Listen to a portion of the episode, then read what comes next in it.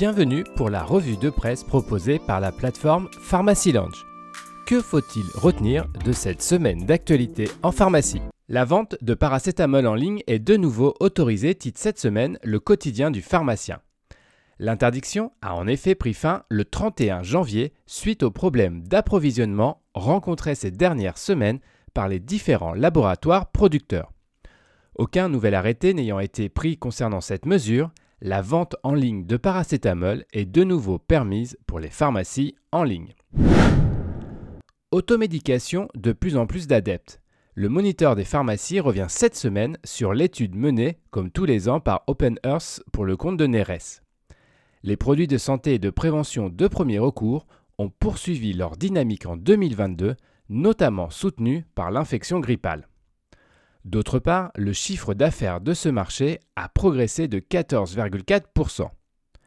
Autre point positif, l'automédication s'installe de plus en plus comme une habitude de recours aux soins pour les Français. La NSM publie la liste des médicaments pédiatriques à base de paracétamol à utiliser selon le poids de l'enfant. Dans le contexte actuel de tension d'approvisionnement sur ce principe actif, l'agence met à disposition des professionnels de santé un tableau d'équivalence pour faciliter le basculement vers des produits disponibles, toujours selon le poids de l'enfant. Le pharmacien peut ainsi substituer les prescriptions en fonction des produits disponibles afin d'honorer les prescriptions.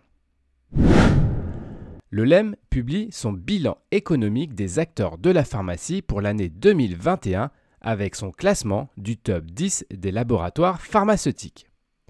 La première position revient à AbbVie, le géant américain qui cumule un chiffre d'affaires de plus de 66 milliards de dollars et une part de marché de 5,2%. Sanofi, seul représentant français de ce top 10, arrive quant à lui en sixième position avec 3,6% de part de marché. Cette revue de presse vous a été proposée par Pharmacy Lounge.